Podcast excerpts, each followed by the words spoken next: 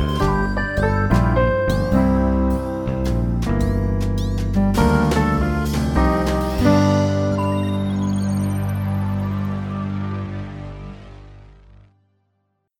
Bienvenidos a Vida entre Bits, un podcast donde tenemos conversaciones sobre diseño, historia, tecnología, anécdotas y demás cosas que rodean a nuestros videojuegos favoritos. Yo soy Antonio Uribe, mejor conocido como Fire, y del otro lado del internet tenemos a mi estimado compañero de micrófonos y el que se encarga que todo esto se escuche muy bien y les llegue a todos, Artemio Urbina. ¿Cómo estás, Artemio?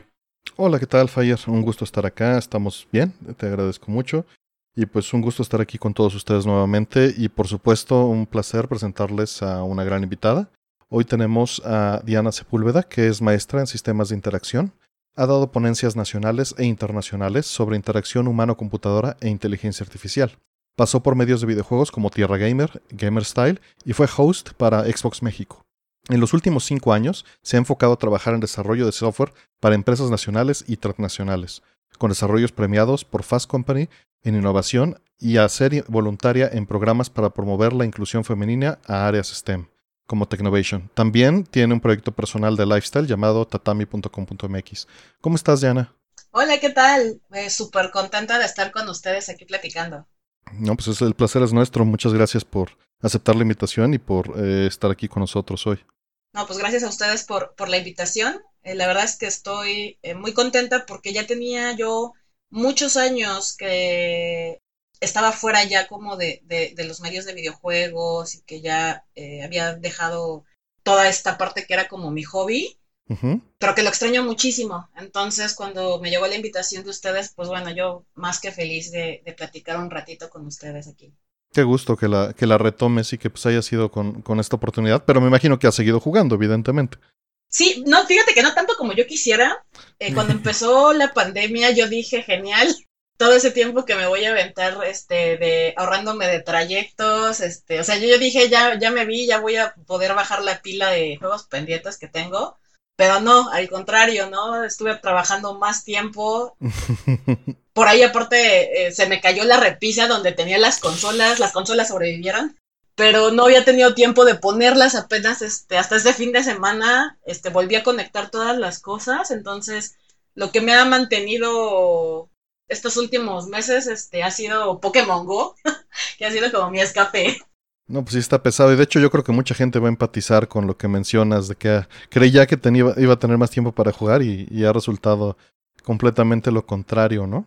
Cañón. De hecho, o sea, al principio de la pandemia tenía chance como de, de jugar bastante, pero incluso por ahí me dijeron, no sabes qué, el tipo de juegos que ahorita estás este, agarrando, entonces no son como tan tan óptimos por tu sanidad mental con pues toda la parte de, la ansiedad y la incertidumbre de pues de lo que cuando empezó, ¿no? De que no sabíamos qué onda, no sabíamos este, qué onda con el trabajo, qué onda con la gente. Entonces, este, me dijeron nada más juega puro puzzle. Este, y sí estuve un rato con puro puzzle, pero no, ya de repente también me cansé porque yo era como más de, de ahí RPGs de acción, este, o también eh, de horror, entonces pues no, no, no ayudaban a la causa. No, pues no. Sí, es un, ese es un cambio fuerte. Y cada quien tiene sus propios lugares felices, entonces que no se te juzgue, tú agarra lo que quieras, donde te sientas bien, ahí es. Sí, no, completa. No, ahorita ya dije, tengo por ahí este pendiente de Last of Us 2 que no le he podido jugar, me encanta el 1. Pero pues dije, no, la temática y todo lo que está pasando ahorita como que no vienen muy bien. Sí, que fue lo mismo, ¿no? Muchos sí agarraron Dead Stranding y, justamente se acopló más de lo debido a, las circunstancias. Y yo agarré Nier Automata durante la pandemia, entonces también fue algo así como... Pero ayudó, o sea, fue catártico también el hecho de estar tan en contacto con algo tan cercano a la vez. O sea, sí, de, momento puede pegar un poco más, pero, pero creo que en esos casos también puede ayudar. y, te cambia la visión, ¿no? O sea, como que antes muchas cosas las veías como en un escenario como muy muy utópico, ¿no? O sea, como mm. eh, incluso como universos paralelos, ¿no? ¿Qué, pasaría? Entonces, nos tocó vivir un escenario que, que, atípico, o sea, nadie yo creo que hubiera imaginado que iba a pasar lo que pasó ahorita y, a esta escala. Entonces ya de repente sientes que incluso cosas que son de ficción, pues ya esas líneas como que se atraviesan, ¿no? Todo empieza a ser más, más posible, ¿no? O sea, como que a mí me pasaba que, que de repente Eh, bueno, incluso, por ejemplo, cuando fue el, el temblor del 2017, creo que fue, ¿no? El del temblor. O sea, yo veía todo y neta me sentía yo como en una escena, de, en un teaser de videojuego. O sea, era como, como, veía las hordas de gente como caminar ahí sobre viaducto, este, y yo decía así como de qué onda con esto, ¿no? Entonces, todo ese tipo de cosas, dices, oye, o sea, para nada la ficción, o sea, no, no es como que, ah, esto nunca va a suceder, no, al contrario, ¿no?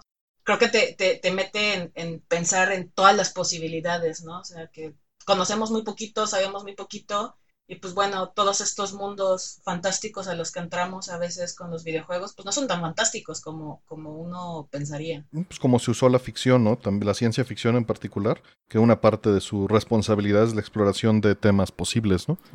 Claro. Entonces, sí tiene, sí tiene una, una posible eh, aplicación eh, de preparación y otra catártica al mismo tiempo. Totalmente, totalmente. Sí, pero justo hay conversaciones ahí que dicen, ¿no? De repente en, en Twitter, que es como, ya, ya estoy cansado de vivir todos estos tiempos especiales, quiero volver a lo mundano y normal de antes, ¿no? Ya, ya no quiero ser el héroe de esta película que llamamos vida. Quiero salir por unas quesadillas en la esquina sin preocuparme, ¿no? Sí. Híjole, no, es que, mira, a mí antes, poquito antes de que empezara la, la pandemia, yo este, había es bajado este de. Mm, ay, ¿cómo se llama? De Cooking. ¿Mama? Ah, cooking Mama. No, es el, el, que. ¿Overcooked? Sí, sí, Overcooked. Había estado jugando un montón. Y, y la verdad es que los skills de Overcooked me funcionaron para la lavada y la desinfectada de todas las cosas que cada vez que pido de comida. Entonces estoy en friega porque tengo un chorro de hambre, pero a ver, este, y con mi esposo ahí, a ver, te paso este, sírveme un plato, pásame y vamos a meter y al microondas. No, así, es así, de verdad, me dio skills que ahorita agradezco. Sobre todo los skills de ese juego son de coordinación con otra gente. Totalmente. De, saber cómo coordinar, creo que, que, salió el tema la otra vez, ¿no? Contigo, Fire, de aprender cómo coordinar, ¿no? Eh, eh, si vas a poder trabajar con esa gente. Sí, yo, a mí yo jugué con, mi, con, con mis hermanos y, y mi, mi novia también y no les pareció muy bien que le estuviera grite y grite qué hacer todo el tiempo. Pero porque ellos no juegan tanto como yo y entonces yo me ponía esta posición de liderazgo y era como, es que lo tienen que hacer así y yo me pongo acá porque no sé qué y no, si no les parecía. No es un juego muy divertido, o sea, sí es muy divertido, pero no si, si no están en los mismos niveles de skills, creo, porque tiende a ser frustrante en las orillas. Pero a lo mejor soy yo nada más el que debería de removerme, tomármelo más en calma. Pero al final lo acabamos en una sentada, entonces creo que dio frutos de una u otra manera. Tus latigazos y tu tiranía, este, funcionó. Aunque ellos no estuvieran de acuerdo, funcionó. Exacto. Pero creo que está bueno eso que dices, ¿no? Como, o sea, también creo que te hace reflexionar acerca eh, lo que mencionas, ¿no? del liderazgo, ¿no? Tú, por la experiencia que tienes, tomaste liderazgo. Y es lo que a veces también pasa, ¿no? O sea, no tenemos paciencia con quien tiene un skill distinto o, o trae como ahí no sé, este, por ejemplo, eh, juega otro tipo de juegos o algo así, entonces nos hace reflexionar, ¿no? También este rol de, líder, cómo, cómo, le explicamos al otro, cómo hacemos que, que, agarre, que no terminen odiando el juego y que terminen diciendo, ¿sabes qué? Es que odio jugar contigo. A mí, me, a mí me pasa con mi esposo, o sea, mi esposo de repente me dice, es que odio jugar contigo ciertos juegos porque te pones este también tan intensa o tan competitiva o y, en lugar de ser algo divertido, termino odiándolo, ¿no? Entonces, a mí sí me hace como luego reflexionar mucho en, ok, qué tipo de, liderazgo, ¿no? Es el que, el que vas llevando, qué momento deja de ser divertido. Exactamente, ¿no? O sea, y, está bien feo, ¿no? Que digas, este, oye, esto lo, lo hacía porque pues, me entretenía un chorro, porque me divertía un montón. De repente lo, lo se vuelve en, en otra cosa que tengo que, hacer como, no sé, como, ya sabes. Eh, Trabajo. Ajá, exactamente, ¿no? No, y además, a veces es por meterse a nuestro mundo, ¿no? De, dependiendo de si eh, uno de la pareja juega más, es como, ah, pues quiero entrar a lo que tú, y luego es como, nada más estás gritando, mejor no. Gracias, voy a seguir en mis propios hobbies. Sí. Totalmente. Creo que también el tipo de juego se presta mucho para eso, en particular Overcook, ¿no? Porque hay otros que son cooperativos, pero más nobles en eso, en, en la parte del estrés. Y entonces se la pasa uno muy bien. Como que sí, en Overcooked pues es muy castigador el juego. Si no estás muy coordinado, no hay manera de que funcione y lo pierdes y lo pierdes y lo pierdes. Pero sabes, si no se pueden jugar Overcooked, no van a poder jugar el juego que eligió Diana para hoy. totalmente, totalmente. Pero antes, este, digo, ya nos, ya tuvimos un pequeño detour en, la conversación, pero no sé si Diana traigas una alguna anécdota personal con videojuegos que quieras compartir antes de hablar de este juego que escogiste. Seguro. Tienen que saber que eh, a mí me gustan muchísimo eh, toda la saga de Diablo. En, general, yo parte de, de, mi pasión de los, de los videojuegos vino de Blizzard, ¿no? Entonces, cuando yo tenía como por ahí de 12 años, eh, yo más o menos como 11, 12 años, vi por primera vez una cinemática de Blizzard, que era eh, un trailer de, de Warcraft. Hmm. Entonces, recuerdo que cuando lo vi, en mi casa ya estábamos acostumbrados a tener eh, consolas, mis hermanos tuvieron Intellivision, tuvimos Nintendo, Super Nintendo, y empezamos a entrar al PC Gaming y cuando vi este tráiler, pues eran, o sea, en ese entonces obviamente, pues las gráficas eran así como de, wow, ¿no? O sea, ¿qué es esto? ¿Qué el tipo de personajes? Y yo no sabía de qué era, ¿no? Ni, ya hasta el final que vi que era Warcraft y, vi que era Blizzard. Dije, ¿qué es esto, no? ¿Qué es Blizzard? ¿Qué, qué es esto de Warcraft? Y entonces empecé a, a buscar. Y cuando vi, mi primera impresión fue, el, yo tengo que trabajar ahí. O sea, era como este, un amor a primera vista, ¿no? De, no sé qué tenga que hacer y no sé qué trabajos hayan, pero yo quiero hacer eso, ¿no? Y ya mucho tiempo después, eh, conforme fueron pasando los años, pues mi amor por, por Blizzard eh, fue creciendo más, entonces, este, pues pasé por, por muchos juegos de, Blizzard, de StarCraft, este, pasé ahí también por, pues Diablo, ¿no? O sea, Diablo 2 es mi juego favorito de, todos, con, con, todo y con la expansión. Yo de, de vez en cuando, ya cuando ya estaba como en universidad, me metía a la bolsa de trabajo de Blizzard a ver qué, qué cosas habían. Y empezaba a checar como cuáles eran los perfiles que necesitaba alguien como para poder trabajar en esas cosas, ¿no? Y pasó el tiempo y por ahí del 2013 me metí y había una vacante para mercadotecnia. Entonces, en esas épocas yo traía experiencia trabajando en áreas de mercadotecnia. Pues leí la vacante, nada más que te pedían que fueran eh, gente que viviera en Estados Unidos para mí ya era así como de, bueno, viviendo de México, pues no, bueno, las opciones son casi nulas, ¿no? Pero dije, bueno, me voy a animar, este, voy a mandar mi, mi CV. Hice por primera vez un cover letter porque pues aquí no se ocupa y ni siquiera sabía, tuve que googlear que era un cover letter. Ya como que ahí medio saqué las ideas, pero dije, bueno, voy a hacer este un photoshopazo. Entonces hice un photoshopazo mío con, con un casco de Raynor. Mm. Entonces, eh, y pues lo metí en el cover letter tal cual, pues cómo descubrí eh, Blizzard y lo que significaba para mí en esa época. Y pasado de una semana me llamaron y me dijeron que me querían conocer, que me querían entrevistar. Entonces me acuerdo que cuando llegué y, abrí mi correo y vi que tenía una respuesta de ellos y, de pasaste el filtro, este, pegué un gritote, este, super ñoña, me puse a llorar, lloré de la emoción. Y, y pues bueno, me entrevistaron y ya al final no quedé, pero eh, pasé como seis filtros, ¿no? Entonces, para mí el poder, el haber llegado a ese punto ya, este, de, de que las primeras pusieran entrevistas para ver qué tanto conocías a Blizzard. En esa época yo estaba, este, jugando, jugué un poquito Heroes of the Storm, pero no me encantó. Y me acuerdo que les dije en la entrevista, este no me encantó y ya les di las razones de por qué no me gustó. Eh, y estaba jugando mucho Hearthstone también. Estaba empezando a jugar Hearthstone, mm. tenía creo que poquito de, de haber salido. Pero para mí fue así como, yo ya traía todo en contra, ¿no? O sea, al, simplemente por el hecho de no estar en Estados Unidos, que eran las oficinas en, en Irving. Y, y, pues, o sea, fue para mí como demostrar, bueno, con pasión, esto, te puedes abrir puertas, ¿no? Y en ese entonces, pues a mí me faltaba, estaba muy verde, me faltaba mucha experiencia, ¿no? Entonces entiendo completamente que, que no estaba lista para ese rol, pero llegué súper lejos, ¿no? Nada más con, con demostrando que era lo que me gustaba. Entonces, para mí fue así como un súper empujón de, dude, o sea, quieres algo, échale los kilos, ¿no? Y, a lo mejor no va a ser el momento, pero ya eventualmente habrá una oportunidad, ¿no? Entonces, ahorita ya no, Blizzard ya no me significa tantísimo, ya hemos tenido como muchos desencuentros, entonces, este, no, ya me perdieron por ahí de Overwatch. ¿Diablo de celular? Híjole, no, no, no, no me toques esa. No, no, no, de verdad. Lo siento, lo siento mucho, pero no podía evitarlo. no, híjole, es que te lo juro que ya después hasta, ya yo, ya ni siquiera me interesa saber qué es lo que dicen en las BlizzCon, así te las pongo. Híjole, sí, te entiendo, te entiendo. Yo prefiero, nada más quiero Diablo 2 y todo lo demás que se hagan bolas. Sí, sí, sí, sí, la verdad, durante un tiempo estuve jugando también Torchlight, que pues bueno, es primo, hermano y pues son del, los mismos, del mismo equipo pues que, que trabajó ahí en Blizzard North.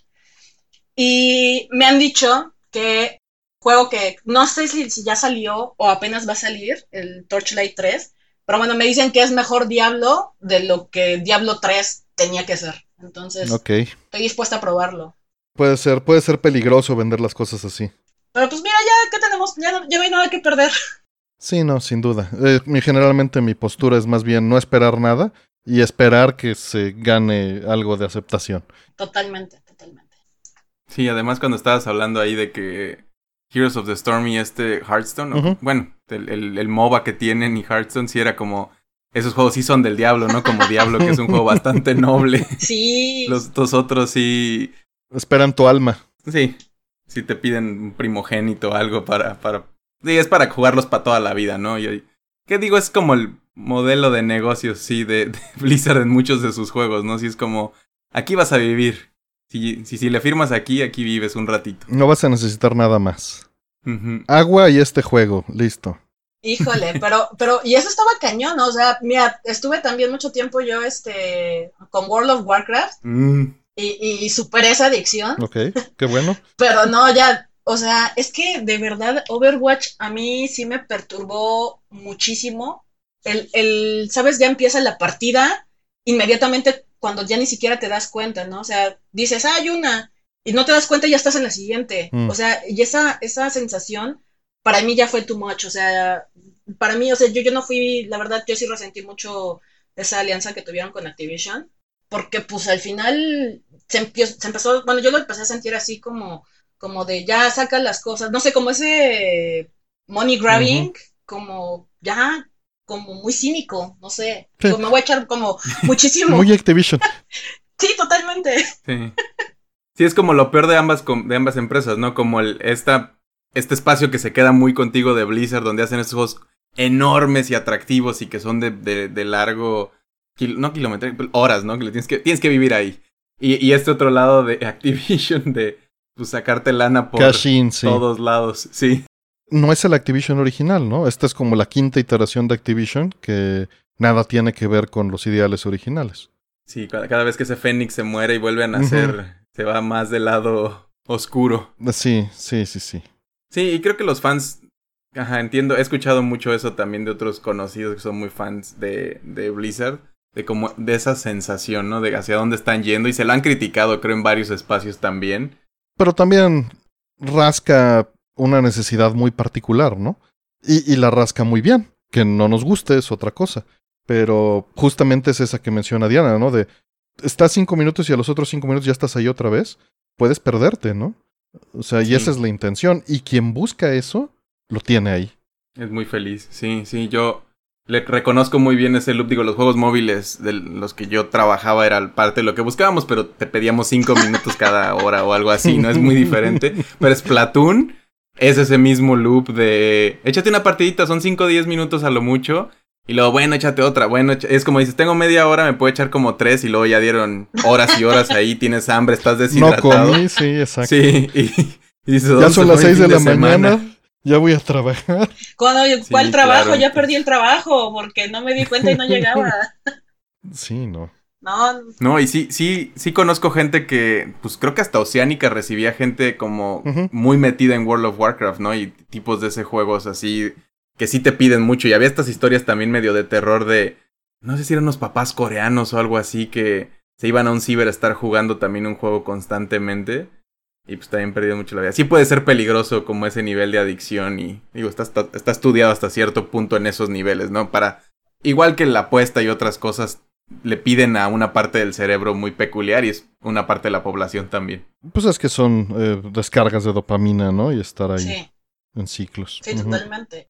Pero este capítulo es más para hablar de juegos bonitos y que los digo, Sin microtransacciones. y- Una Sí, época. Otros tiempos. Una época que se añora mucho, ¿no? Exacto. Yo, yo ahí vivo, entonces no tengo problema.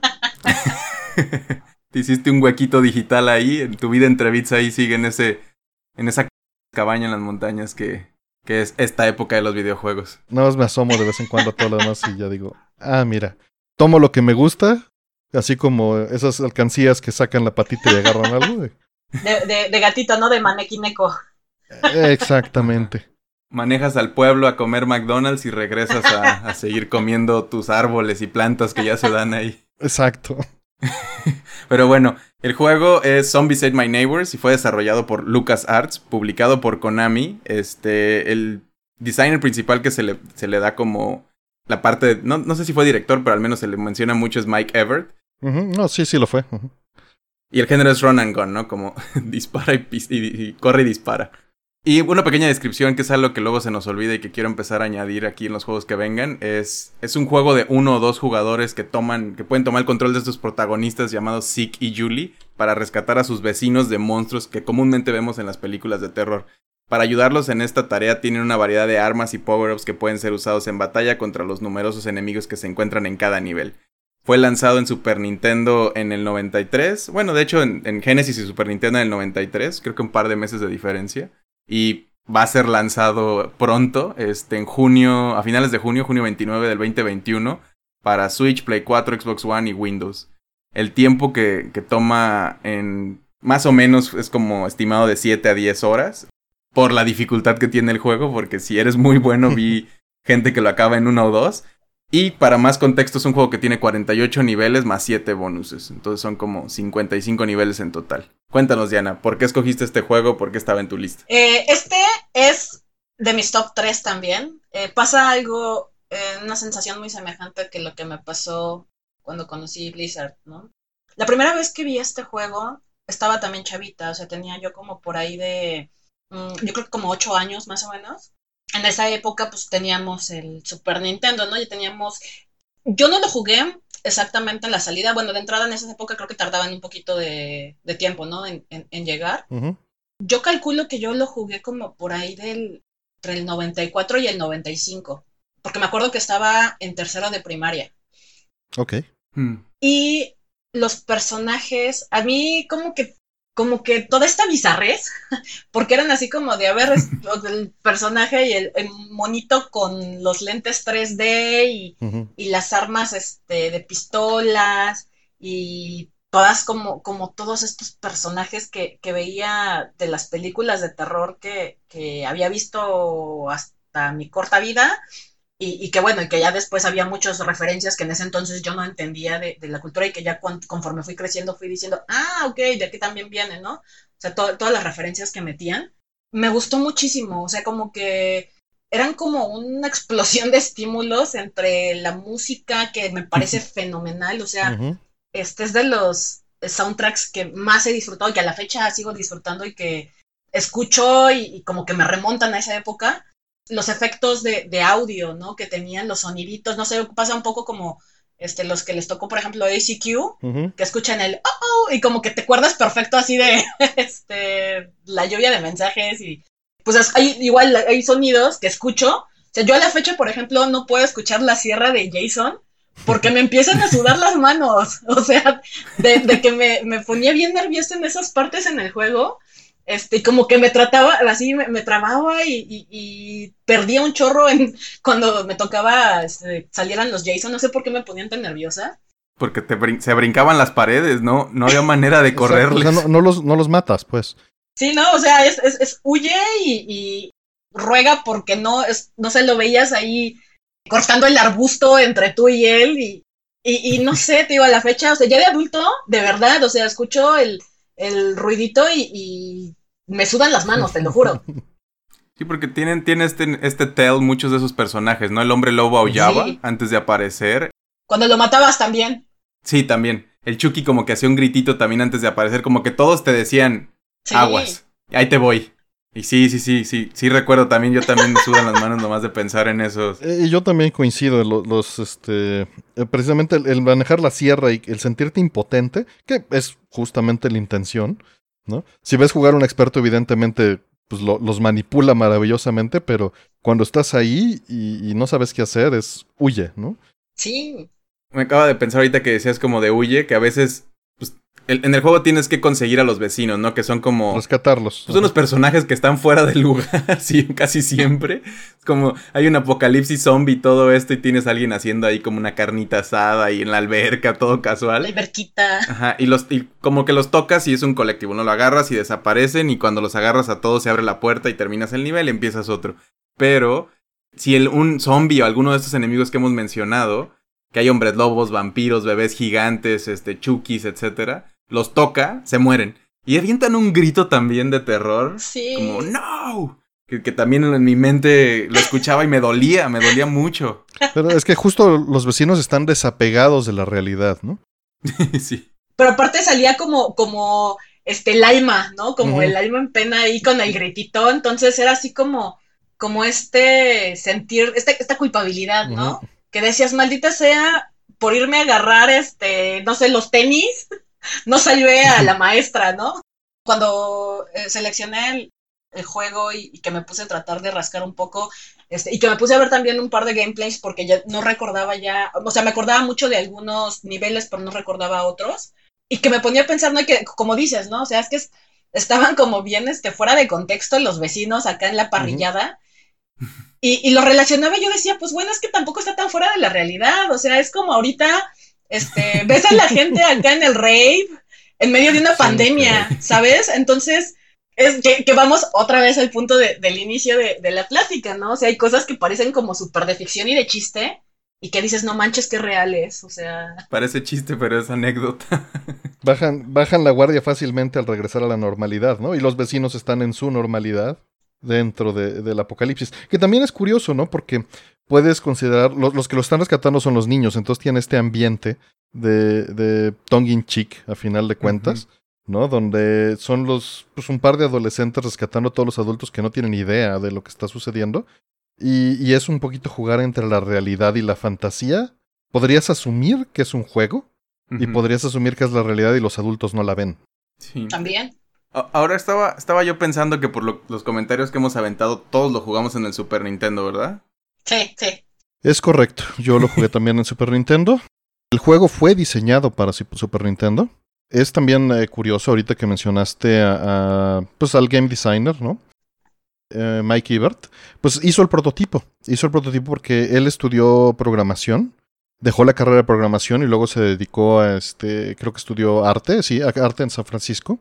Y pues él no veía la industria como algo a lo que él quisiera entrar pero pues buscó chamba en LucasArts, entró y cuando recibió su primer cheque de Lucasfilms sí dijo, wow, no, esta este, este es mi carrera. Y pues él cuenta que estar trabajando en Skywalker Ranch y comer allí en el mismo comedor donde estaba George Lucas y todos pues en este gran eh, pues espacio de juego, ¿no? Diseñando se sentían como que no embonaban.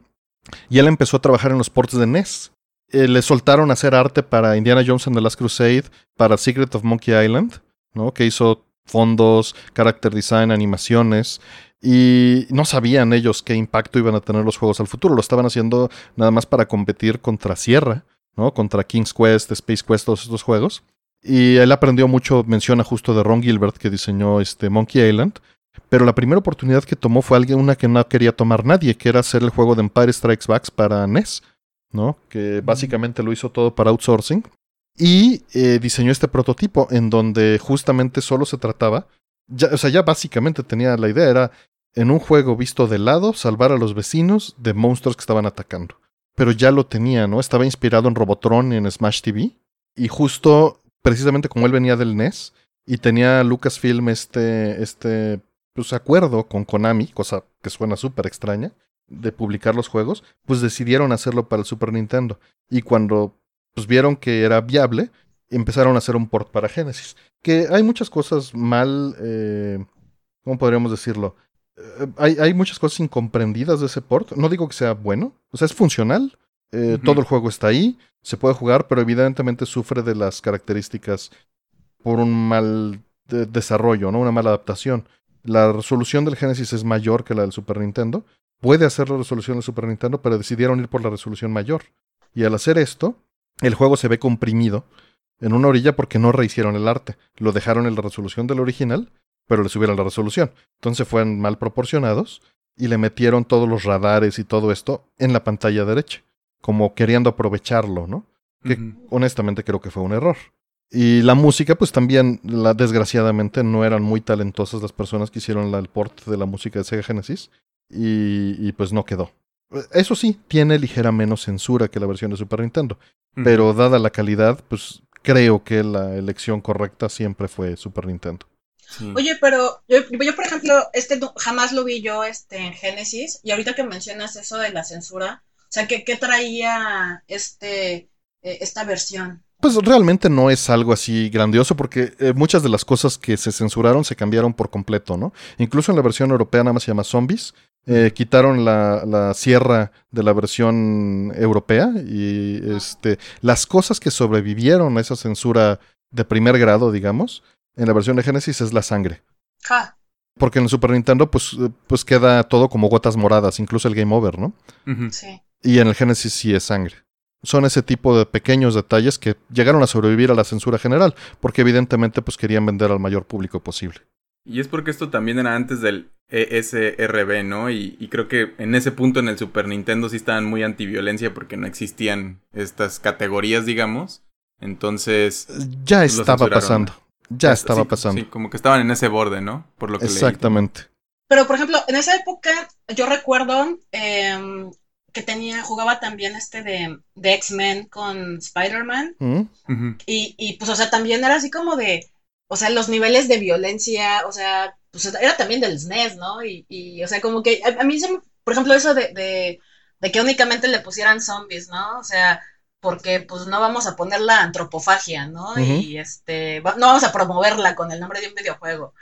Este, híjole, como que, digo, que también se puede hacer como otra discusión completa, este, sobre eso, de- sobre la censura, pero, o sea, me parecen así como completamente absurdas, ¿no? O sea, pues, o sea, no sé, como que si es sangre o si es moradito, pues sí, te da como esta sensación como de, como de baba de Nickelodeon, ¿no? Quizás, o, pero, pero cómo, ¿no? Son zombies, ¿no? Y son, este, werewolves y son, este, marcianos, ¿no? Entonces, que, que, que es parte de, de jugar, ¿no? Como con todo esto de, eh, de este imaginario colectivo, ¿no? La, la misma construcción de, de los monstruos, ¿no? La misma construcción de del tipo de, de escenarios, ¿no? Que también son como bien clichés, ¿no? Quizás, que es este, el, pues el, no sé, el, el vecindario y, y a lo mejor también por ahí este, el... Campo de no sé, el- fútbol. Ajá, sí, o sea, este, el castillo, ¿no?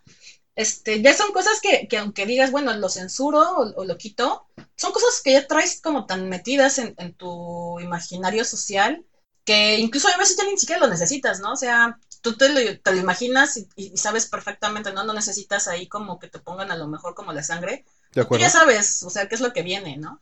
De acuerdo. Yo de hecho opino que e- el juego no necesita el gore, ¿no? Lo tenía, se lo quitaron. Eh, también tenía en la escena esta de, de bonus del final, había decapitaciones y pues no, eso pues lo quitaron, ¿no? Eh, evidentemente. Pero pues puedes ver la portada, ¿no? Aquí pues tengo el manual en la mano y, y la portada no es gore, ¿no? Están los zombies ahí, está una vecina preocupada volteando a ver la pantalla, bueno, a, quien toma la fotografía. Y pues como que sí tratan de hacer una imagen muy limpia, ¿no? Alrededor de esto para, para comercializarlo. Sí, yo creo que también es porque estaban, eran los noventas y era como el punto más, o un punto muy fuerte del quiere alguien pensar en los niños. Y como, como también se estaba popularizando mucho, digo, ya llevaba un rato, pero el hobby como para niños, ajá, creo que más en América y en ciertos espacios que tenían como esa manera, porque creo que en, en México jamás, bueno, también un poco, pero en general era más, eh, como sea, como que no lo, no le ponían tanta atención, creo. Pero no creo que le afecte, pues. Ese es, ese Sí. es el punto. Yo creo que está, funciona Sí, bien. el juego no se trata de eso. Sí, funciona muy bien sin eso.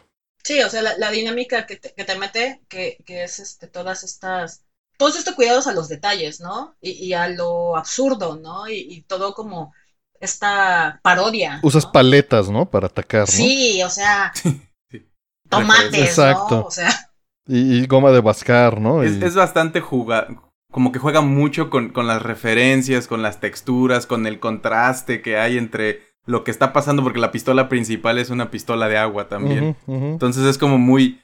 Eso es algo que a mí lo que me llamó muchísimo la atención desde que lo jugué la primera vez es la estética del juego, como que todo este mood que te genera. Los personajes son bien interesantes. Digo, los vecinos son... Están muy fuera de contexto de nuevo, pero como dices, hay un maestro que está pintando, unos como turistas, este... El, el- el gordito en la alberca, ¿no? En, sobre, sobre la niña que está en el, el trampolín este, que me gustaba mucho cómo se veía, además el efecto de brinco.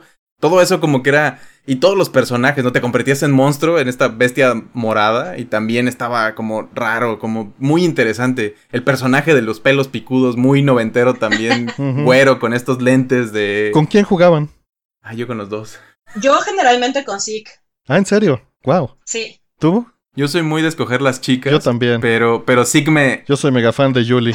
Sí, sí que me llamaba mucho la atención. Y de hecho, siempre he querido hacer cosplay, pero estoy muy... Nunca he querido comprometerme con lo güero y cortarme el pelo y la barba y todo eso. Entre más viejo me hago, más difícil se me hace. No, fíjate que a mí Zeke nunca me atrajo, ¿eh? Siempre fue Julie.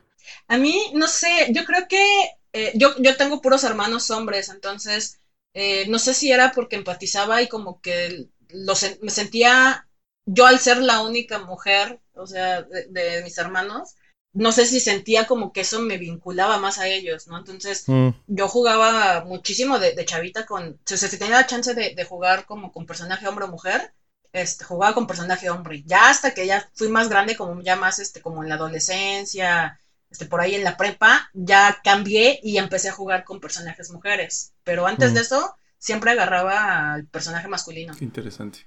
Yo dependía del juego. Había juegos en los que sí elegía. Si me llamaba mucho la atención, pues casi casi era por character design, fíjate. Y en este caso, pues me atraía más character design de ella, pues la veía más, más madura, más capaz, ¿no? Sí se veía que era la serie. Más centrada. Eh, exactamente. El otro dude es el que te va a poner siempre en riesgo en, en todo. Es como, nah, sí sale, voy a aventarle para acá un refresco. Y terminan comiéndose los zombies. El, el loop del juego, en el formato de cómo se juega, es muy arcade, porque es como.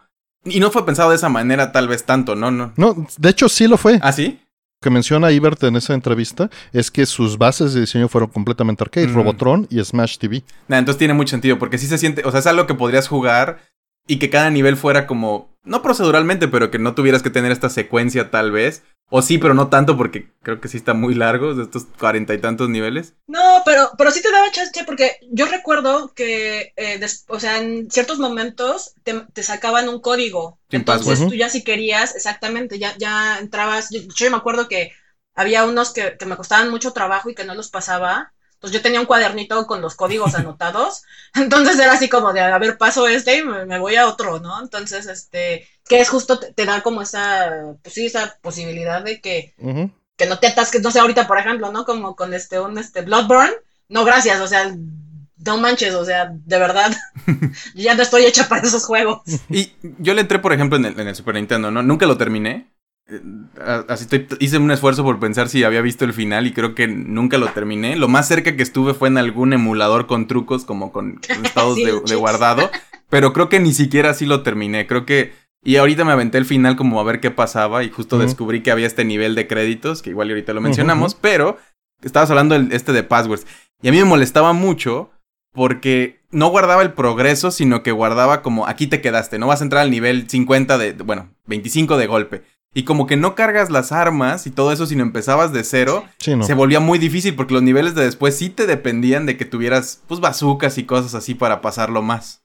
Como nota, el juego sí iba a tener save, Ah, pero no lo metieron por el bajo presupuesto que tuvo. Sí.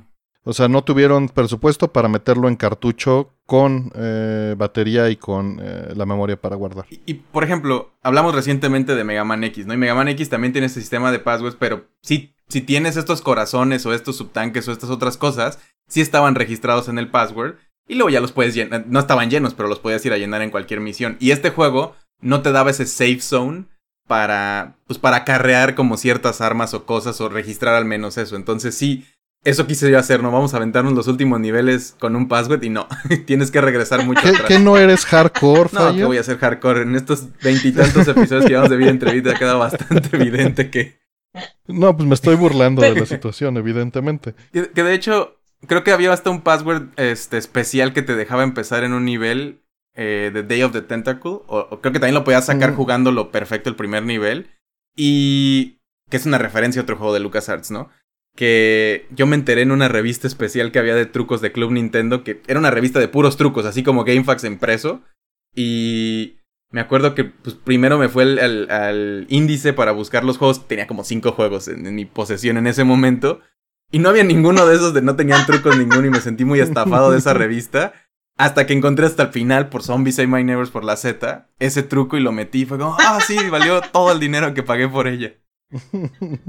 Digo, la verdad es que yo, yo no me clavé como ya después mucho en, ver como qué onda con, con LucasArts y, ver eh, cuál fue la decisión de, de por qué pues ya como que no, no jaló pues como esperaban, ¿no? Pero porque de entrada, por lo que he leído, es porque tal cual, o sea, ni siquiera pensaban este, apostarle tanto, porque dijeron, ah, pues vamos a hacer como un proyectillo ahí alterno, y que resultó que tuvo como más éxito del que ellos esperaban. Sin embargo, eh, mi impresión es que eh, tampoco fue como tan relevante como generacionalmente como que terminó siendo como más un juego de nicho. O sea, a mí me pasaba que, como yo lo tenía, pues yo asumía que era como, como casi, casi como Super Mario. Ajá, o sea, pues era como súper normal. Conforme fui creciendo y les decía a mis amigos, ah, es que el de Zombies, Ain't My Neighbors, que me decían así como de qué, y les tenía que enseñar así un video o, porque me decían, pues, quién sabe qué sea eso, ¿no? Hasta me decían, ah, pues quién sabe de dónde lo bajaste, o quién, yo así como de, no, no manchen.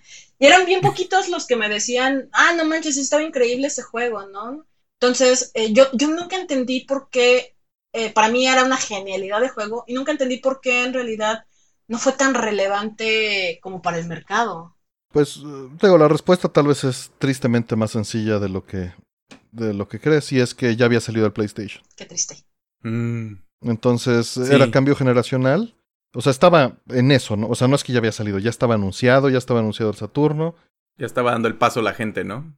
Y, eh, y súmale a eso en México, que, que fue la crisis del 94 el año mm, siguiente. Sí, es cierto. Entonces, de hecho, esa fue la razón por la que yo no lo jugué en su momento. Yo lo jugué, digo, no mencionamos cómo adquirimos el juego todavía, pero yo lo jugué como hasta 98, 99. Y fue porque yo pude comprarme un Super Nintendo ya con los trabajos que hacía freelance durante la carrera en esos años. Porque pues yo nada más tenía Sega Genesis. Y me acuerdo mucho que íbamos al, mercado con un amigo, con el buen Joselo, ojalá algún día nos acompañe.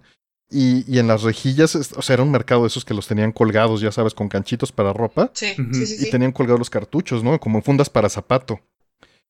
y ahí pues compré un segundo control y el Zombies, ¿no? y fue así. ¿No? Hasta años después en eBay pude comprar esta copia completa. Y, y, fue difícil decidir porque pues sí tenía que escoger entre Genesis y Super NES y dije, no, pues es evidente, tengo que escoger Super NES porque es la consola correcta para este juego, ¿no?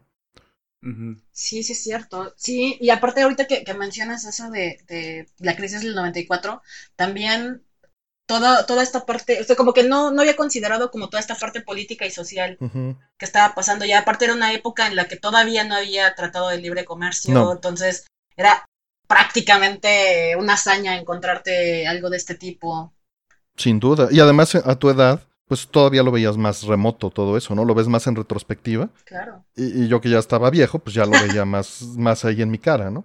Digo, no lo veía claro, evidentemente. Yo no sabía que, yo no supe qué fue la crisis del 94 hasta que, hasta, hasta estos años, recientemente.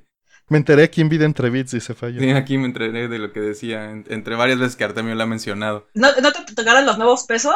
Digo, cuando fue el no, cambio de nuevos pesos. Pero no sabía que era crisis, yo tenía, o sea, empecé pagando mis refrescos con viejos pesos, ¿no? Como que costaban mil. Y, y después ya costaban un peso y fue como, pues bueno, dinero es dinero. no, pues sí.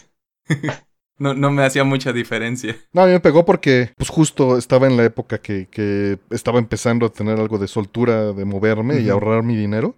Y pues fue de todo se fue al infinito, ¿no? Ya olvídate de esos juegos nuevos. Sí, y, yo estaba leyendo eso, ¿no? Que no fue tan exitoso el lanzamiento, pero sí fue muy bien recibido por la crítica. O sea, no, no era como que la gente decía, este es un mal juego ni nada. De hecho, todo mundo, le todos los que lo han jugado les ha gustado mucho. Y a mí me sorprende hasta eso que no haya más juegos así. Pero siguiendo esa idea, con el tiempo ganó popularidad hasta cierto punto que se volvió de culto, ¿no? Y eso es como lo tenemos ahora. Sí tuvo una secuela que a mí me agarró muy por sorpresa, no en esta vez, pero en otro momento que estaba haciendo otra investigación que se llama Ghoul Patrol, que funcionó aún menos que este. Sí. Este, este juego originalmente no iba a ser una secuela, pero lo hicieron así para que ayudara con las ventas. Y de nuevo, yo no me había enterado que esto existía hasta, hasta esta investigación que hice. Y lo vi. Y sí es como una mala copia de, de Zombies Ate My Neighbors. Porque como que copia las ideas. Pero justo como te paso la tarea, pero cámbiale algo. Y lo que le cambiaron no, las, no es suficiente, ¿no? Como. No sé, no, no sé si lo han jugado ustedes, pero siento No. que sí no se siente como esa necesidad. Y me gustaría ver un algo indie con este formato que, que retomara estas ideas. Sí, yo, yo sé no, pero recuerdo, bueno, eh, por ahí alguna vez que, que leí este de del que fue el diseñador de Ujú. Ebert, este, creo que también trabajó, o sea, en- en- tuvo un juego por ahí que era como de mitología, que era también como este misma mecánica, nada más que pues en lugar de ser zombies, pues por ahí eran dioses y criaturas mitológicas. Ujú. Hertz, Herx, Enda, sí, something. sí, sí, sí, sí. Y de hecho, ahorita que mencionaste el, el Ghoul Patrol, hubo mucha parte del equipo que era compartida y eran amigos de él, pero él no participó. Mm, ¿no? Fue la persona con la que codiseñó este, Empire Strikes Back, fue el director de Ghoul Patrol. Y eran amigos porque fue el director de Loom, que son estos grandes juegos que tampoco vendió mucho, pero, pero eran pues relevantes. Y aprovechando eso que mencionaste del Ghoul Patrol, va a salir eh, una, una compilación de los dos juegos. ya pronto. Sí, exactamente. Digo, probablemente ya muchos cuando lo escuchen ya habrá salido, pero va a salir para básicamente todas las consolas y todas las plataformas en, en línea, ¿no? Sí. Sí, creo que sale a finales, ¿no? De a finales de mes. De junio, sí, el 29 de junio para ser exactos es lanzamiento mundial y va a estar en Switch, Play 4, Xbox One, este y Windows. Steam y GOG, o sea, ni siquiera Ajá. exclusivo, va a estar en todos lados. Sí. Y va a haber edición física. También Limited Run Games va a sacar este algo. Y órale, a ver si le hacen algún tratamiento ahí bonito. Digo que siempre lo hacen, pues, pero más allá, ¿no? A ver qué, qué aditamentos trae, porque este juego sí tiene mucho carisma y creo que le pueden sacar. Pues mira, de entrada va a tener quick saves, achievements para que te sientas ya bien logrado, Fire, no te apures. Y en una de esas te meten microtransacciones para que estén contentos. Ay, no, por favor. Yo quiero comprarle ropitas a mis monos. Ay, no, por... Lentes de, lentes de distintos colores. Que, ¿no? que de hecho, estaba pensando cuando, cuando hablaba de Loop Arcade y se me fue la onda en ese momento, pero recordé ahorita que es como Metal Slug, como que esos personajes con mucho carisma, con, que Mm. tienen mucho movimiento, también los niveles y se disfrutan mucho, solo que Metal Slug sí tiene un, un tamaño arcade, o sea, sí es algo que son como 10 niveles o algo así, y pues acá sí se, no se midieron, ¿no? Como que hasta siento, los estuve observando otra vez y como, como bien dijiste Diana, yo también no tenía todos, que no sé si los he pasado todos, pero no los tenía muy frescos y luego los vi y dije, pues son como repeticiones de lo mismo, nomás Sí. con más cosas, ¿no? Mira, es como... ahorita que lo mencionas, es muy interesante porque en la entrevista Mike Ebert menciona que el juego, dice, yo lo que tengo que hacer es que la gente compre el juego y se sienta no estafada. Entonces, le meto 20 niveles distintos que tengan un sentimiento muy distinto desde el principio del juego y después de esos 20 niveles, entonces ya remezclo, ya que los tengo enganchados, entonces ya repito. Sí, Y tengo, tengo niveles duplicados, ¿no? Dice, funcionó muy bien, terminé construyendo arte para 56 niveles y estuve alternando el orden de los niveles como loco durante el desarrollo, ¿no? Este, este 1, este 5, este 7. así No, se sí se siente. nota, o sí, sea. Sí. Sí.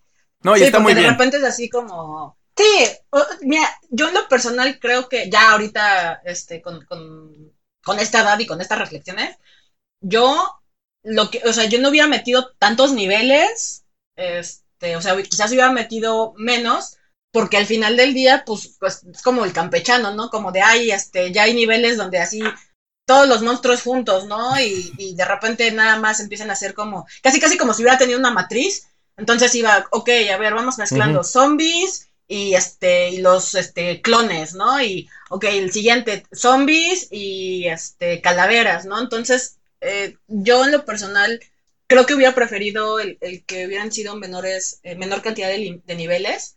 Pero bueno, se agradecen, ¿no? O sea, la verdad es que cuando los ves como, como escenarios se- al separados, a mí me parecían fenomenales, ¿no? Y, y- y también este, el, el del bebé, ¿no? O sea, creo, creo que el del bebé es como de los más icónicos Sí. Por, por la dinámica, pues, o sea, que, que es bien distinta a las otras que traes en, en los otros juegos, ¿no? Bueno, digo, en los otros Es el juegos. primer jefe, creo que te encuentras. Que terminara siendo así como el bebé que era este, no era un malo, ¿no? Sino era, este, pues el, un bebé. Sí, es uno de los vecinos. Exactamente, ¿no? Entonces, este, estaba, eso estaba como cotorrón, pero yo creo que yo, yo sí hubiera, le hubiera cortado un poquito como el atasque de, de, meter como tantos niveles de cantidad, ¿no? De hecho, desde, desde una perspectiva actual, pues yo lo haría un roguelike, ¿no? Sí. que los niveles fueran así, pero justo desde su perspectiva, en ese momento el director menciona que lo que trataron de hacer es meter todo el contenido que pudieran, ahora sí que usa la palabra squeeze, dentro del cartucho, ¿no? En, en, la entrevista. Lo quisieron comprimir lo más posible y que le diera lo más posible a la, a la gente. ¿No? A través de, de un, una combinación de mecánicas. Dice que justamente el hecho de mantener a los vecinos vivos eh, mantiene dos este, estrategias en conflicto, ¿no? Una de ellas es que consigas las cosas, pero si consigues las cosas arriesgas a los vecinos. Y la otra es que estés guardando todos los recursos en los primeros niveles para que cuando se ponga más difícil, pues no te escaseen. Y el problema es que entre más vecinos rescates al principio, menos recursos tienes al principio. Aunque te dan estos bonus, ¿no? También, creo que, o vidas o cosas así, como esos puntajes. Está raro porque es una cosa que hay 10 Pero te gastas las armas. Sí, sí, sí, sí. Es que todo está Está bien balanceado en realidad. Yo, yo creo que la queja no es tanto de mi lado en los niveles, o sea, es una queja que no es una queja en general. Es más bien como, dame un camino directo que sea pasable, pues como Mega Man y otros juegos, ¿no? Que lo pueda hacer en una o dos horas, este, sin ser un súper bueno jugando. Pero es que en este necesita ser muy bueno. El juego no es fácil. Sí, no. Y la otra es, déjame jugar los niveles, de, o sea, que pueda en cualquiera llegar y que con lo que me das en el nivel y la manera en la que estén presentados, los pueda pasar, ¿no? Como que no necesite estas super skills o, o, haber jugado cinco niveles antes, sino que sí pudiera entrar en cualquiera, en cualquier momento. Zeus va a llegar y te va a regañar en los comentarios, te va a decir, no, tienes que aprender a jugar. no, o sea, esto, esto, es más bien como algo que yo ya con, con estas cosas más actuales, pensándolo. Lo sé. Y, y, en esta idea hipotética que de hecho Pogo, habíamos hablado una vez de este juego que también le gusta mucho. Y, y le había dicho, un día hay que hacer uno, hay que aventarnos, porque no es un juego que sea difícil de, de desarrollar para, para, estándares actuales, ¿no? Así en 2D y, que, y puedes sacarle mucho jugo a ese tipo de, de creación y creo que se puede, puede haber un espacio para un buen indie con ese formato, con ese estilo de juego. Creo que, creo que hay un espacio interesante ahí. Pero a ver, a ver si, si lo manifiesto con estas palabras. estaba, estaba recordando también estos intros que me encantaban, ¿no? Como, como de los, los textos, ¿no? Sí. ¿Alguno que recuerdes, Diana? El de New Kids on the Block. me gustaba un chorro como. Esa era como de las pocas referencias que sí entendía por mis hermanos, pues. Y era así como de, ay, qué chistoso, ¿no? O sea, no, no entendía como. Pues lo sentías actual, identificado, ¿no? Al mismo tiempo. Sí, sí, sí, sí, totalmente. Pues mira, el manual viene con una sección que dice las notas y dice, estos son los títulos que habíamos elegido para el juego. Y, y esperamos escuchar sus ideas. Uno era Zombies Invade Suburbia. Está bueno. Otro era Zombies Need Barbecue Sauce. Otro es The Zombies Wrong Turn at Alpha 6. Otro es Suburban Zombie Bake Off. Grave Consequences. Ese me hubiera gustado. Uh, ese suena muy genérico, Artemio. Suena, oh, o sea, pues. si le pones eso, puede ser cualquier película de, de los ochentas de acción. Bueno, hay más, mira. Please don't feed the zombies. Eso suena muy plantas contra zombies. Sí. Don't build the mall here. Otro, otro se llama Monsters, ese sí está chafón. Sí. Sí, eh, otro se llama Michael Barone and the Zombie Hunters. Mm. Otro era Me, Zombie, Make Big Mistake. el otro se llama Ghoul Just Wants to Have Fun. Eso me gusta. Y el último es Return of the Teenage Son of the Bride of the Zombie Part 2. Todos eran. Se nota que eran bien jocosos estos, este, los de Lucas. Bueno, también es una gente que tiene mucha referencia de las películas, ¿no? Como. Exacto. Completamente este. Todo, muchos de los títulos y mucho de esto es reminiscente a las, a las películas de época de. De las primeras que hubo de estos monstruos, ¿no? De blanco y negro. Sí, es tener ese sabor, sí. Sí, y me gusta el título Zombies Ate My Neighbors. Es bien difícil de buscar porque nunca entiendo cómo. Nunca recuerdo cómo se escribe Neighbors en inglés. Entonces todo el tiempo lo escribo mal. Y. Pero, pero me gusta, me gusta. Es muy. Es, también es carismático, ¿no? Creo que sí me gusta más que todos esos que, que dijeron ahí. Pero todos son muy divertidos. Y eso les aprecio. De hecho, estaba también recordando lo del soundtrack. Que sí es bastante bueno. También de mis favoritos sí. y esos que escucho frecuentemente. Increíble. Y tengo este, esta nota que a lo mejor algunos hicieron esta referencia o notaron si vieron The Shining, que hay una canción, una tonada, que se parece mucho a la canción del Dr. Tongue's Castle of Terror, el castillo. donde salen los, los hombres lobos y los vampiros, que es la de... Ay, no, no la voy a poder tararear. Pero busquen así, la de Doctor Tongue's Castle of Terror o, o, la de The Shining y van a notar como unos sonidos como tun, tun, tun, que, que son muy parecidos. Y una, viendo The Shining, la, la, escuché y fue como, esta me, me, me, prendió algo en la cabeza, suena, ¿no? Dices... Porque está a diferente Ajá. velocidad, es más lenta la de The Shining. Y sí es como, este sonido lo he escuchado antes en mi vida, ¿por qué? Y fue como, Zombies Save My Neighbors. Y entonces busqué la comparación y encontré que realmente las dos son derivativas de una este, canción que se llama Dance of, Dance of a Witch Sabbath, Shabbat, del movimiento final de Symphony Fantastique de Héctor Berlioz. Entonces okay. es una cosa de... Y si la escuchan, es, las dos te dan ese timbre. Entonces es un detalle ahí que sí lo he visto mencionado en los, en los comentarios de YouTube de siempre es como de Shining, ah, esto suena a Zombie Save My Neighbors o viceversa. Y, y, algunos otros que sí dicen, no, es de esta otra.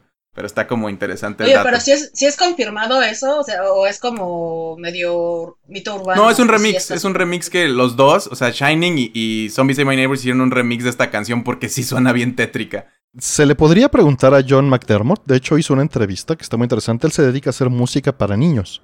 Sí, eso está rarísimo. Sí. Me acuerdo que yo alguna vez lo busqué porque dije, quiero más, o sea, quiero, ha de tener otros soundtracks así como padre. Y me sacó muchísimo de onda como, pues, todo lo demás que hacía.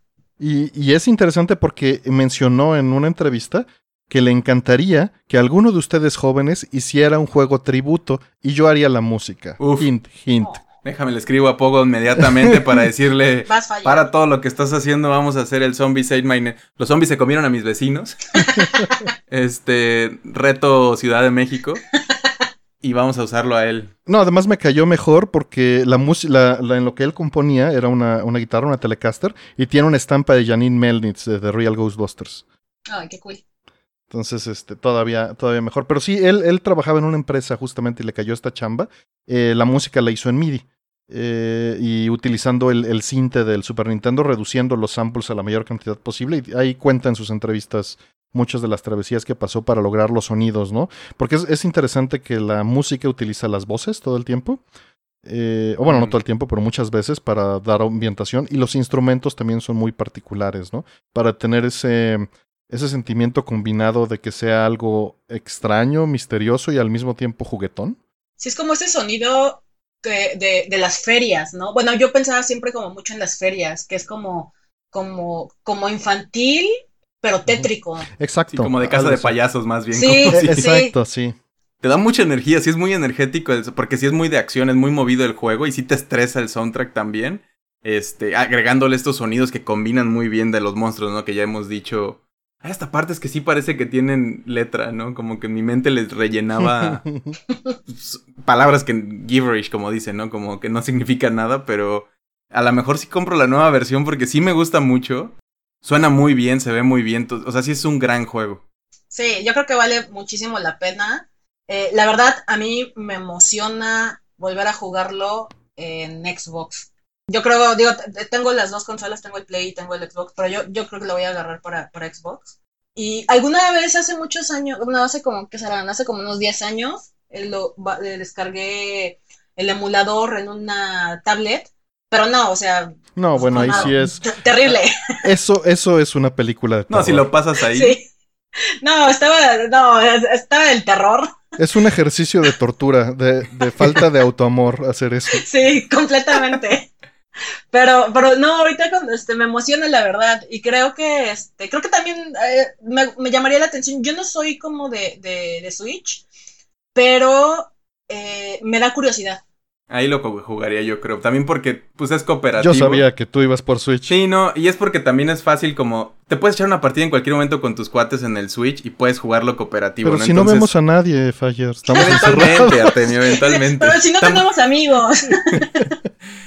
No, pero, o sea, eventualmente creo que puede ser una bonita opción. Y en general, digo, tampoco es algo que cuando me junte con mis amigos juguemos Switch. ¿eh? ¿Me, ¿Me, estás diciendo que no traes un Super Nintendo en la cajuela del auto? No, no, ni, ni traigo un ni Tenemos que resolver estas cosas. Un, un micro CRT, así, ¿no? ¿no? Conectado al de. a la salida del cigarro este. del carro. Ándale. ¿Sí le da a una tele? Puedes, sí, con un inversor, sí puedes hacer eso y con el, el micro CRT. Y, y tendrás que empujar ese auto después. Posiblemente. O tenerlo prendido. Sí. Pero sí, entonces vamos a agarrar las tres plataformas. Uno en Play, uno en Switch y uno en, en Xbox. Me Fíjate. gusta. ¿Tú lo vas a comprar en Play, Artemio? Pues yo soy, soy- yo tengo preferencia, principalmente ya sabes, porque tengo esta onda de que me gusta que los juegos los puedo volver a jugar en 20 años y confío más en un disco que en el cartucho y bueno, sabemos que en Xbox no tienes control sobre la licencia física. Y en el cartucho del Switch es, hay un microcontrolador que está revisando constantemente que la licencia esté válida. Es más probable que funcione un disco en 20 años a que funcione el microcontrolador. ¿Por qué Artemio? ¿Por qué nos traes estas malas noticias? ¿Por qué nos, nomás venías a decirnos, ustedes están mal, yo estoy bien? No, no, no, no. A rompernos no, pues, el corazón y las ilusiones. Pero la mayoría de la gente lo quiere nada más para jugar ahorita. Sí. No le- ¿Cuánta gente lo juega sus cosas en 20 años? Nada más uno que está viejito y en una En cabaña en, el 20 bosque. años, este, el coronavirus ya habrá terminado con la humanidad, entonces. No, hombre, Ojalá no, pero No, va a haber uno nuevo, espérate. Vamos a estar jugando Zombie Save My Neighbors allá afuera. En, en- en vivo y, y a todo color. Sí, sí, de ya hecho verás yo a creo que... Fire con sus lentes y el cosplay. sí. No, ya no me va a dar el cabello ni nada ya. Reconectando así como las latas, agitando las latas de coca para aventárselos atrás de un supermercado, de un Walmart ahí. Sí, esta- estaba pensando que si lo quisiera jugar en 20 años, muy probablemente. Ese sí lo tengo en cartucho este, de Super Nintendo. Y sí lo y volvería va a a jugar. seguir ahí. sirviendo. Sí, nomás quiero comprar esta versión para ahorita, como dices, y para poderlo jugar con save states con mi novia y poderlo pasar. A ver si llegamos al final. De hecho, yo estaba pensando, si no, incluso si me dan la opción de bajarla, descargar la ROM, eh, comprarlo en Steam y nada más usarlo en el hardware original. De hecho, sí es cierto, porque también va a salir para PC, entonces Exacto. yo creo que esa es la decisión más sabia. Y el, y el, el Steam peso está, el Steam dólar está a 10 pesos. Ese es Sí, vive- bendito, Exactamente, Bendito sí. sea Steam. Porque los cartuchos son carísimos. No sé si, si te has dado una vuelta y está de locos. O sea, no es como antes. Sí. Está de locos. Pero bueno, no sé si tengan alguna otra cosa que, que quieran agregar sobre el juego. Si no lo han jugado, gente, de verdad, dense la oportunidad, aunque sea en esta nueva versión. O sea, digo aunque sea porque está muy accesible y digo, si quieren gastar un poquito más de dinero, vale mucho la pena. De la secuela, pues ya tocamos algunos temas ahí. Yo no, nunca lo he jugado y lo que vi no me emocionó. De hecho, lo vi en un, en un video de comparativa donde justo todo el capi, todo el video fue tirarle tierra y decir cómo pudieron arruinar lo que ya estaba bien. O sea, no había necesidad de hacerlo diferente, nomás era volverlo a hacer y no, no funcionó porque tiene muchos detalles técnicos, este, por la manera en la que ampliaron el juego. Pero, pues sí, fuera, fuera de eso creo que sí vale mucho la pena. Jueguenlo cooperativo, se disfruta mucho. Es una competencia también porque no hay, no es split screen, ¿no? No, no se paran, sino que tienes que irte empujando en la misma pantalla y coordinando un poquito, hablando, regresando a Overcooked y lo que decía Artemio ahí al principio, ¿no? De que sí es, tienes que compartir las armas y todo esto porque Yo creo que aquí Fire mata a alguien. dando No. las instrucciones de qué hay que hacer. No, sobre todo en los niveles donde están los clones, esos son divertidísimos. Ay, sí es cierto, no me acordaba. Se llaman Pod People. Ajá. Sí, eso, eso es así con, en, en cooperativo. Eh, De hecho, este juego, para mí, yo, yo soy como súper rara, entonces a mí no me gusta tanto jugar este juegos con más personas. Pero este es de los pocos que, que me, sí prefiero el cooperativo al Mm. single. Entonces, Yo no juego mucho multiplayer, tampoco. ah, miren, hagamos un, un grupo de apoyo para el odiamos el multiplayer. Yo, yo soy hijo del single player en Sí. todo. ¿no? Mis, mis JRPGs y mis todo es, es single player. Digo, sí, sí me gusta jugar algunos cooperativos. Estos en particular, pero es con gente que sé que no me voy a enojar. Y, y yo no me enojo, excepto. En este tipo de juegos no es tanto, de hecho los disfruto más así, es como no pasa nada si nos morimos, lo volvemos a intentar y así, pero en Overcooked porque hay un tiempo y todo eso sí me, me pone muy en ese nivel de... Como es una cocina a veces también que están gritándose todos. El punto es, cuando te importa el objetivo, Sí. es un problema. Cuando, cuando nada más vas a jugar, pero es, es eso. Cuando decides, dices, hay, hay veces, y yo no soy así eh, normalmente, que dices, vamos a jugar para platicar. Y eso para mí era un concepto completamente extraño. Sí, ¿no? no se puede. Eh, eh, pero sí se puede, nada más no juegas en serio. O sea, de- depende mucho del juego, creo. Yo sí prefiero concentrarme en uno y en otro. Eh, claro, pero es que hoy en día, pues muchas veces se hacen llamadas que son Zoom con balazos, porque no estás jugando, o sea, estás platicando. Nada más es para que los silencios incómodos. Haya gameplay. Exacto. Exacto. Sí, es que de hecho sí es cierto, o sea, yo, yo luego veo, más bien es la necesidad de, de platicar, entonces, este, por ejemplo, mi esposo luego juega mucho Destiny, este, y nada más, o sea, lo escucho ahí como platicando, y me asomo y, o sea, como que no me anda dando vueltas, o sea, se matado una cosa random, este, sigue hablando, este... Ese es el Zoom con balazos del que hablaba. Exacto, sí. exacto. Destiny es el nuevo, sale en el carro y sube a tus amigos a dar la vuelta. Sí. Y, hay mucha gente que lo hace, y es un concepto que a mí siempre me fue completamente ajeno, pero ahorita en pandemia y algunas veces en persona, me funciona, porque me decían de repente, oye, vamos a jugar Castlevania mientras platicamos. ¿Qué? No, no. O sea, le voy a subir todo el volumen, vamos a apagar las luces y vamos a jugar. No, no, vamos a platicar. Sí, no hay juegos que se prestan. Y por ejemplo, Fortnite pre-pandemia también era algo. El, éxito que tuvo y todo eso era para que es porque esa generación más joven lo usaba como lugar para juntarse y platicar y así. Y pues es un gameplay que no te pide tanto. Digo, si, si lo estás jugando muy en serio, como dice Artemio, pues sí. Todos los competitivos se pueden poner muy serios, ¿no? Pero es como echar la cascarita de fútbol con los cuates, no es fútbol profesional es nomás tener un pretexto para medio correr y platicar también. Sí, los juegos son buenos para eso, no todos. Te da chance nada más de estar campeando y de agarrar este items, este, ir corriendo de la tormenta, este, mientras echas el chal con los amigos. Ándale. Sí, y, zombies puede ser, pero necesitan los dos estar más o menos en el mismo nivel o que no te importe, ¿no? Sí, o no quererlo terminar, porque los primeros niveles sí te puedes divertir mucho y la música y todo eso y está agradable. Pero ya, si, te si quieres pasarlo todo, sí, creo que sí se tiene uno. Se tiene que sentar en la orillita de la, del asiento. Puras instrucciones, ¿no? No es conversación. Oh, ya lo tengo, vas tú, voy. sí, derecha, tú te vas a la derecha o a la izquierda. No gastes esa llave, usa la, la bazooka. Sí, monosílabos, así, monosílabos y ya que, que aprendas, es más que, que lo jueguen con alguien que ya sepan sus movimientos como si da para acá, o sea, que ya lo puedas, es como completar las frases, ¿no? Pero yo, yo no sé bailar, pero me imagino que es así. Ándale, ándale, exactamente. Sí. Sí, este, este no es para que lo jueguen como con gente, como para que vean qué tan compatibles son en el juego, no. Yo sé, este es para que lo juegues con alguien a quien ya conoces, o sea. Sí, como manejar un, estos de Pacific Rim, ¿no? Tienes que traer nada al Rift y ya estar bien coordinado. O aprender juntos. También, es, es, creo que algo muy funcional, que de hecho fue como yo lo jugué. Muy bonito. Está muy bien. Eso está muy, muy, muy poético.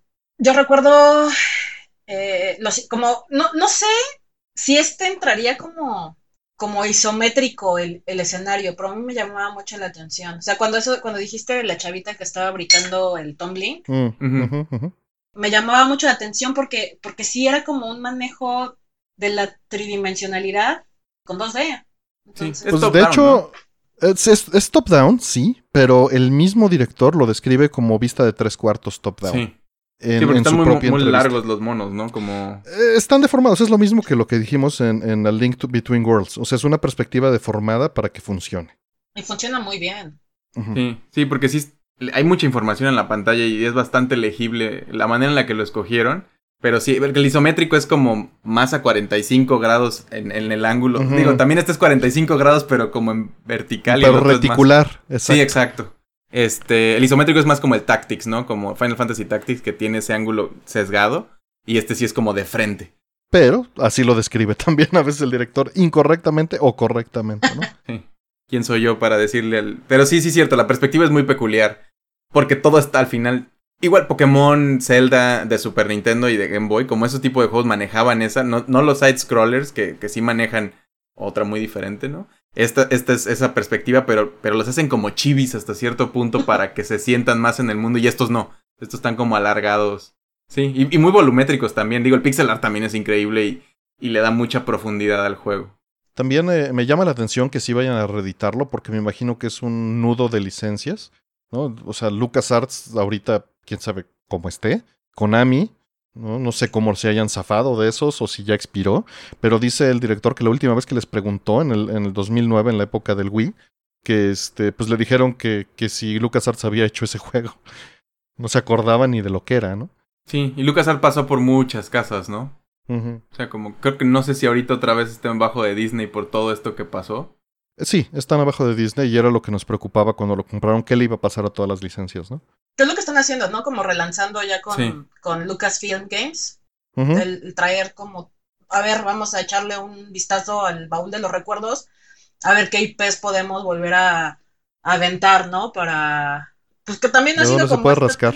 Sí, o sea, ha sido la técnica también, ¿no? O sea, recurrir a la nostalgia que no está ni bien ni mal, ¿no? Simplemente es, ¿no? Habrá quienes lo odian, habrá quienes les encanta, pero pues al final del día, por ejemplo, y creo que también pasaba un poco como con Battletoads, ¿no? Que, que, que siento yo que daba como este también como que de nicho, que al final del día, al haberlo este, traído nuevamente, que fue hace como dos años, dos, tres años, ¿no? Que, que fue como que lo relanzaron.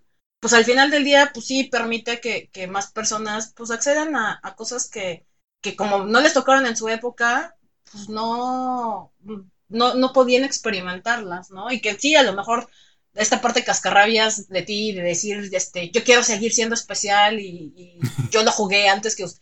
Pues sí, ¿no? Pero pues al final del día está chido que lo conozcan y está chido, ¿por qué? Pues porque también a medida de que tengan otros referentes, tú como consumidor vas a poder exigir otro tipo de, de cosas, ¿no? Entonces dices, a ver, prefiero que le inviertas a hacerme algo así de increíble, a que me esté sacando, este, ya Assassin's Creed 40, este, Sí. o sea, ¿sabes? O sea, como Algún fan No de sé. Assassin's Creed va a estar bien enojado con, Sí, con probablemente. ese comentario. No, y, me gusta Assassin's Creed, ¿no? sí me gusta, la verdad, este. No, pero pasa como con lo que mencionamos de Mega Man. Llegaron a un punto en el que uno cada seis meses ya era demasiado. Claro, o sea. O sea, todo lo bueno, si le sigues estirando la liga, reviente. Sí, sí. Y, y lo- yo creo que también existe el otro ángulo, ¿no? No nada más gente que nunca lo jugó, sino también los que sí lo jugamos Y no lo tienen. y no lo tienes, así como no tienes manera de jugarlo en una tele moderna o en una consola moderna y pues ya no tienes No esas te vas a consolas. meter a meter upscalers y ¿no? Cableado. Eso no es, eso no es de gente normal. ¿Me estás diciendo anormal, dice, sí, Nada pero. más, nada más porque tengo 10 upscalers aquí junto a mí. Y todos en círculo, así como unos peleando hacia otros. No, pero más bien digo como la, pues mucha gente tuvo, yo, yo tuve que vender mis consolas, ¿no? Para avanzar y poder tener nuevas. Exacto. Muchos otros dejaron de jugar, ¿no? A lo mejor fueron niños gamers y luego lo abandonaron.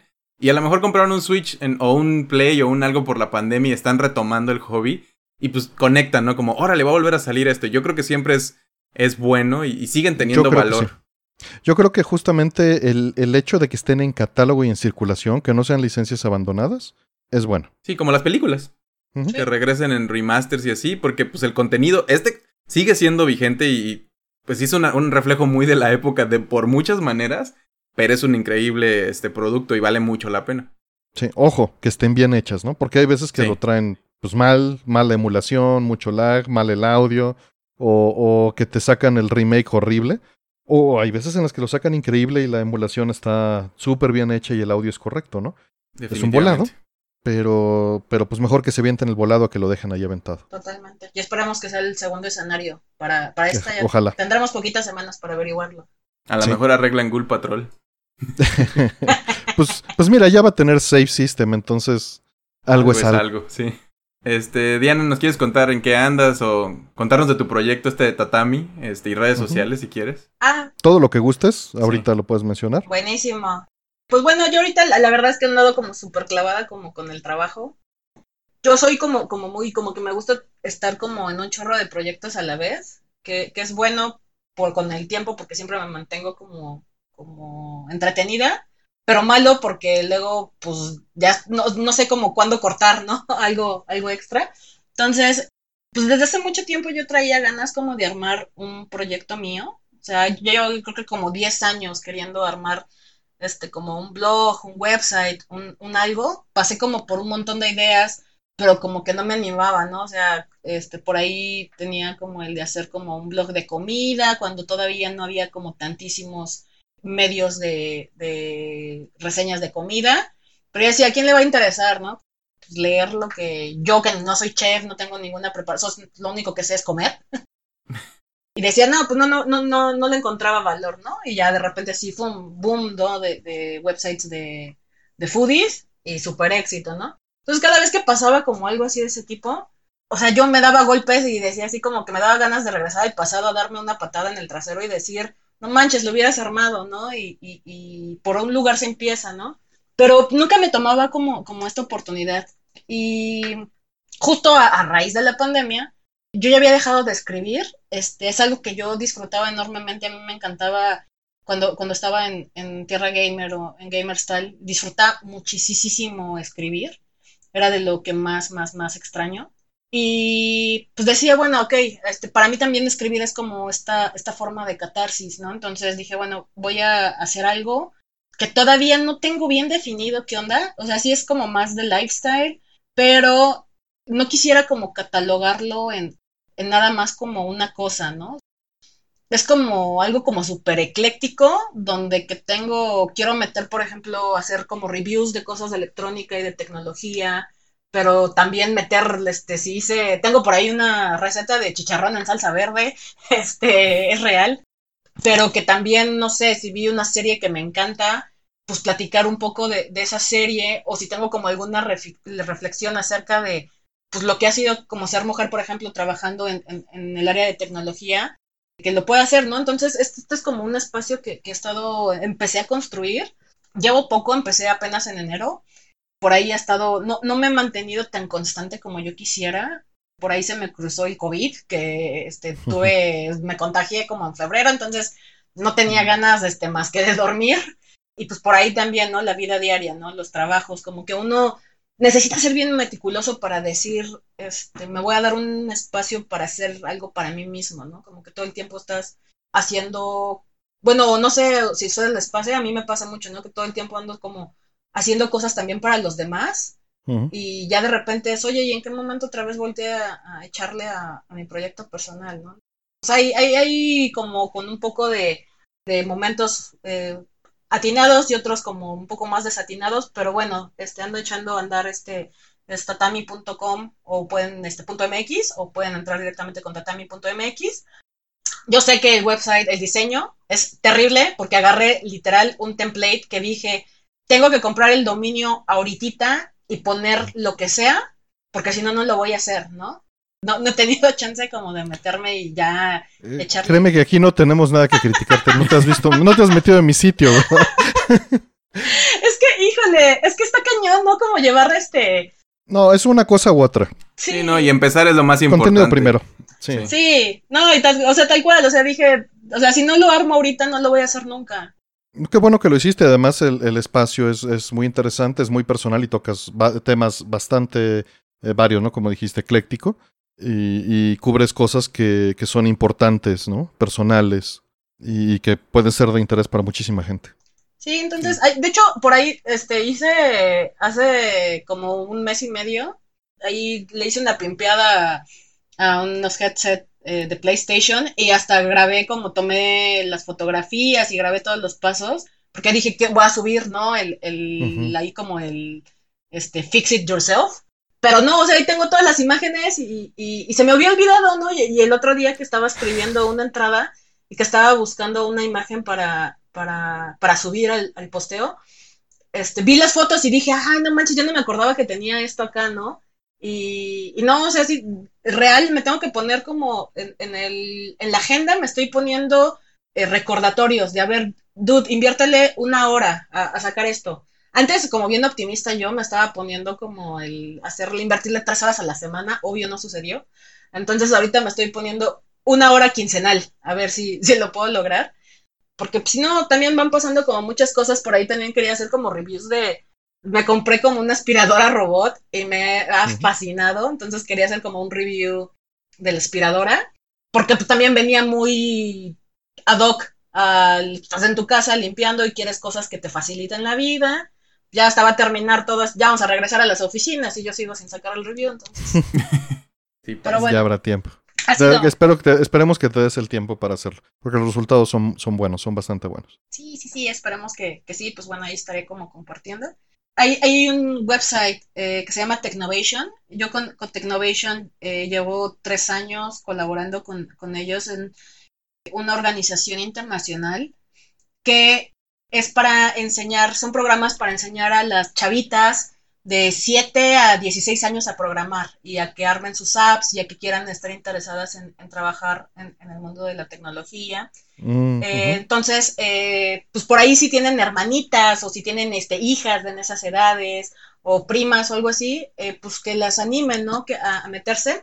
Ahorita ya, ya no hay chance de inscribirse, ahorita están siendo ya como las elecciones son como, tipo competencias, entonces arman este, equipos o puede ser una chavita sola arma una aplicación, este, y hace como todo el proceso que tendría que hacer de desarrollo de un proyecto, ¿no? De, identificar un problema, cuál su aplicación, este, qué, qué propone para solucionar, la propuesta de valor, que haga el, el, desarrollo, si arman la aplicación, tiene que ser una aplicación funcional.